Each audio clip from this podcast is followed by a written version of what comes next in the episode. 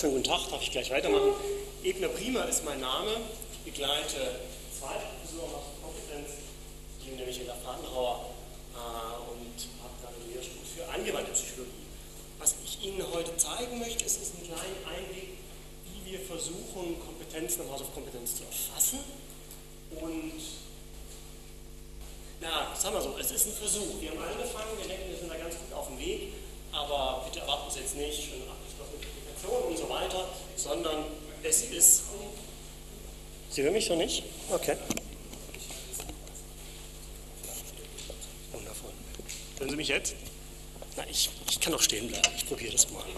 Nicht so zappeln. Okay, können Sie mich jetzt hören? Sehr gut.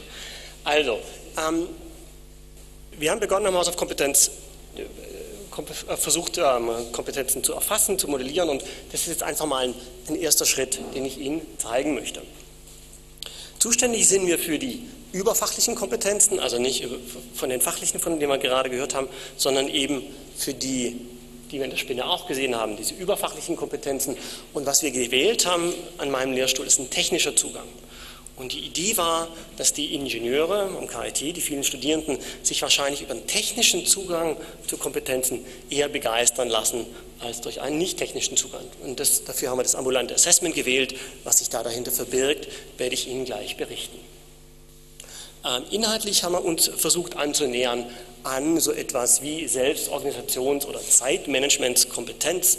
Wir wissen alle, das ist an der Universität nicht mehr so wichtig wie früher, ist alles ein bisschen verschulter geworden, aber im Vergleich zur Schule ist dennoch ähm, es verstärkt so, dass die Studierenden sich teilweise selber organisieren müssen.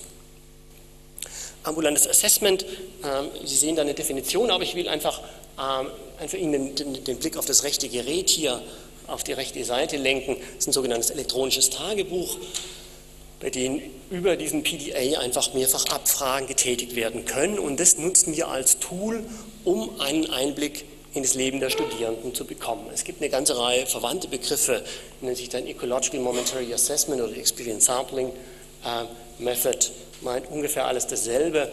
Und es gibt einige Merkmale, die sich die, diese Methode auszeichnen, und auf die möchte ich jetzt ganz kurz eingehen. Ich möchte Ihnen jetzt ausnahmsweise keine Forschungsarbeiten vorstellen, sondern mal was ganz Praktisches machen. Sie kennen das alle, dass bestimmte Phänomene rückblickend erfragt werden. Ähm, das heißt, man fragt, haben Sie das Gefühl gehabt im letzten Semester, dass sie gut durchgekommen sind und dass sie ihre Zeit gut strukturiert haben. Aber das mit den rückblickenden Fragen ist so eine Sache. Ich habe Ihnen beispielshaft mal einen ganz simplen Fragebogen mitgebracht. Da geht es jetzt um Schlaf. Inhalt ist relativ egal. Und da heißt die zweite Frage, during the past month, how long in minutes has it taken you to fall asleep at night? Und also wie lange haben Sie gebraucht, so im Schnitt im letzten Monat, um einzuschlafen? Und die Frage würde ich Ihnen jetzt einfach mal ganz stellen. Wer würde denn sagen, er hat im letzten Monat so 10, 0 bis 5 Minuten gebraucht? Um im Durchschnitt einzuladen. Wer hat 5 bis 7? 7 bis 10? 10 bis 15? Vielen Dank. Sie sind mathematisch alle ziemlich gut drauf, stelle ich fest. Sie machen das richtig gut. Was müssen Sie denn tun, um so eine Frage zu beantworten? Also, Sie schauen sich Ihr Gedächtnis an und extrahieren die letzten 30 Tage. Für jeden dieser 30 Tage extrahieren Sie einen Minutenwert diese 30 Werte aggregieren Sie, teilen Sie durch 30 und das im Kopf und das innerhalb von wenigen Sekunden. Respekt, das machen Sie gut. Also, Sie lachen, natürlich machen Sie das so nicht.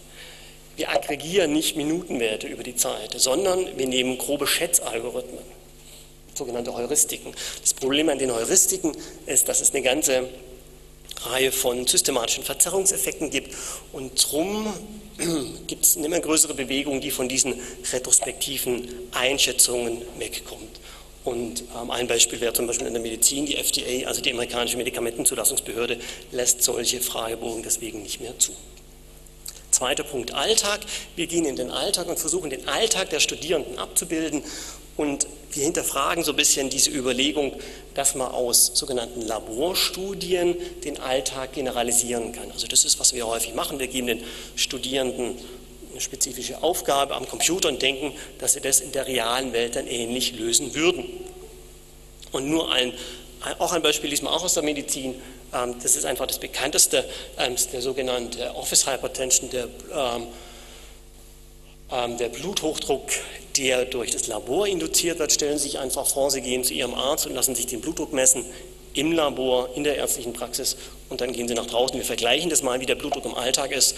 Und es zeigt sich einfach, dass bei 10% der Patienten, die einen Blutdruck, Hochdruck diagnostiziert bekommen, der gar nicht der Fall ist. Weil sie im Alltag, im normalen Leben dieses Phänomen gar nicht zeigen.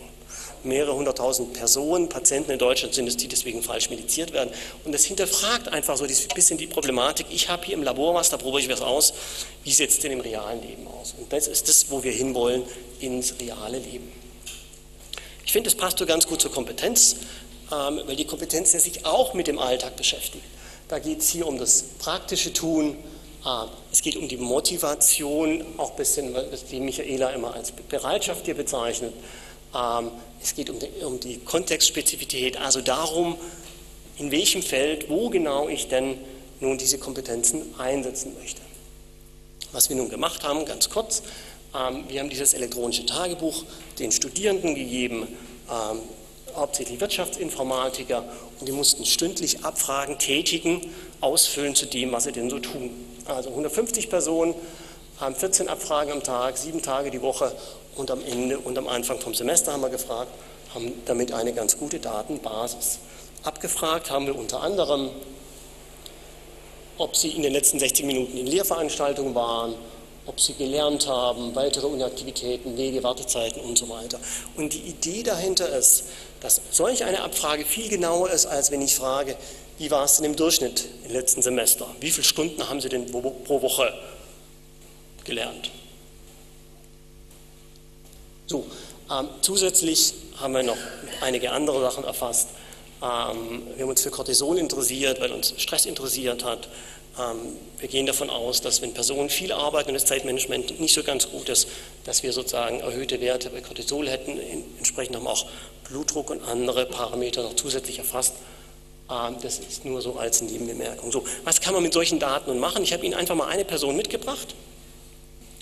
Ähm, was Sie hier am Schluss sehen, ist sozusagen die erste Prüfung, die die Person hat. Das heißt, es sind fünf Tage aufeinanderfolgend auf eine Prüfung und farblich kodiert sind die Minuten pro Stunde mit Universitätstätigkeit, aktive Freizeit, passive Freizeit und Sonstiges. So, wir schauen uns mal den Anfang an.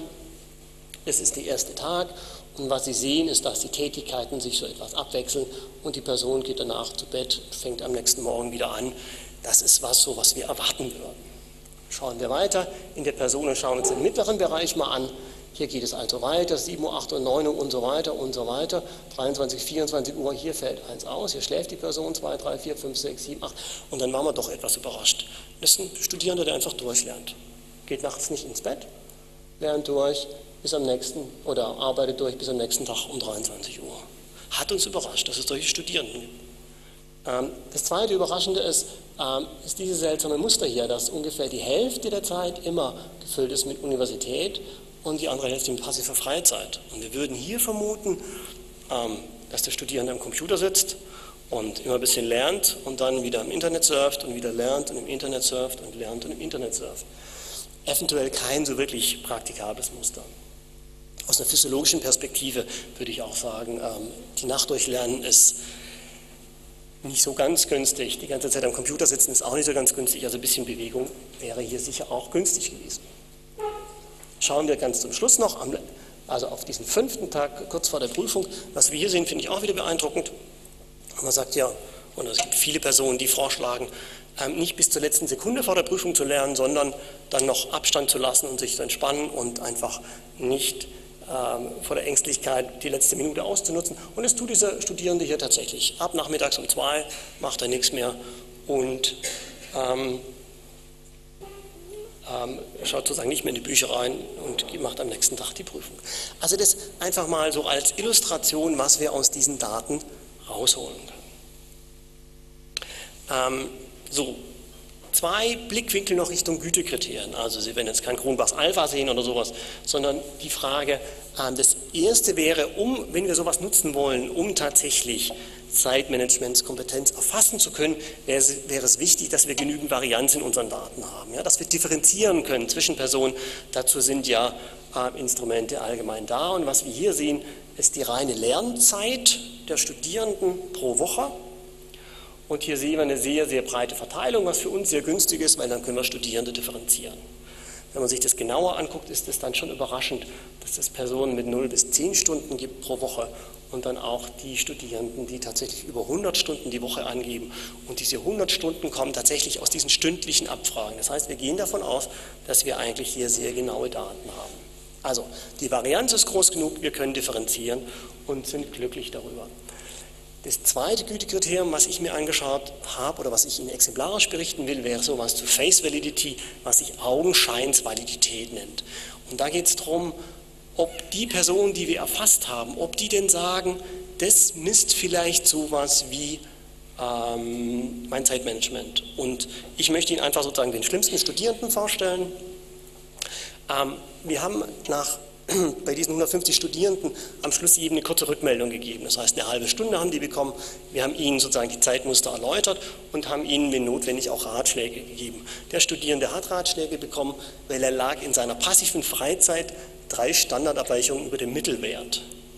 Ich weiß die genaue Zahl nicht mehr, aber das heißt so ungefähr 70, 80 Stunden Internetspielen pro Woche. Lässt sich mit dem Studierendenleben nicht so ganz vereinbaren. Und er hat mir jetzt eine E-Mail geschickt und das möchte ich einfach nur so als exemplarisches Beispiel zeigen. Ähm, er hatte mir geschrieben, dann bei mir war der Anteil von passiver Freizeit drei, knapp mal dreimal höher als der Mittelwert. Das war die Standardabweichung, aber er wollte es einfach nochmal sagen, damit ich mich an ihn erinnere. Ah, Ihr Rat war diese Zeit besser in aktive Freizeit und Lernen zu investieren. Ich sagte Ihnen immer, Sie müssen Sport machen, das wäre die aktive Freizeit. Es ist möglich, dass dies für mich der hilfreichste Tipp des letzten Semesters war, durch konsequentes Deinstallieren aller Computerspiele, Löschen von 50 Prozent der Lesezeichen in meinem Browser, zeitweiliges Ziehen des Internetsteckers, habe ich auf der Basis ihres, ihrer Analyse die passive Freizeit stark reduzieren können und so weiter und so weiter und so weiter. Und nachher berichtet er seine Noten und er sagt, die sind besser geworden. Das liegt an dieser Analyse. Ob das stimmt, weiß man nicht. Aber sozusagen wenigstens für diesen Studierenden würden wir sagen, es ist plausibel. Für ihn ist es plausibel gewesen, dass wir, was wir da messen, sowas wie Arbeitsbelastung ist, ähm, und seine, seine Kompetenz, seine, seine Zeit zu managen. Und er hat gesehen, dass das wohl nicht so gut ist und die Tipps haben da wohl gefruchtet. Ähm, ganz zum Schluss noch ein Dia, ähm, wo wir hingehen wollen. Ähm, das kennen Sie vielleicht, ist das Modell des selbstregulierten Lernens. Und ähm, was beim selbstregulierten Lernen immer sozusagen bemängelt wird, was die meisten Personen machen, nicht machen, ist die Anpassung der Strategie. Also stellen sich Studierende vor, die lernen, die Note ist schlecht, dann sagen sie, beim nächsten Mal muss ich mehr lernen. Und beim nächsten Mal muss ich noch mehr lernen, anstatt sich zu überlegen, vielleicht ist meine Strategie, wie ich lerne, ja vielleicht ungünstig. Und das wäre diese Anpassung der Strategie. Und das ist was, was wir in einem nächsten und übernächsten Schritt tatsächlich in diese PDAs integrieren wollen. Das heißt, dass online eine Messung des, des Zeitmanagements in irgendeiner Weise stattfindet und wir in Echtzeit den Studierenden Tipps an die Hand geben können, wie sie hier ihre Kompetenzen verbessern können. Damit wäre ich durch. Ich habe Ihnen ein bisschen was erzählt zu diesen Merkmalen des ambulanten Assessments, warum wir denken, das macht Sinn, hier in Echtzeit zu, zu arbeiten, nicht retrospektiv abzufragen, warum wir den Alltag schätzen. Und ich habe Ihnen versucht zu zeigen, dass es erste positive Hinweise gibt, dass das Verfahren für diese Fragestellung feasible ist, einsetzbar, dass wir so ein bisschen was wie eine Augenscheinsvalidität haben und dass wir zwischen Personen differenzieren können. Ich bedanke mich für Ihre Aufmerksamkeit.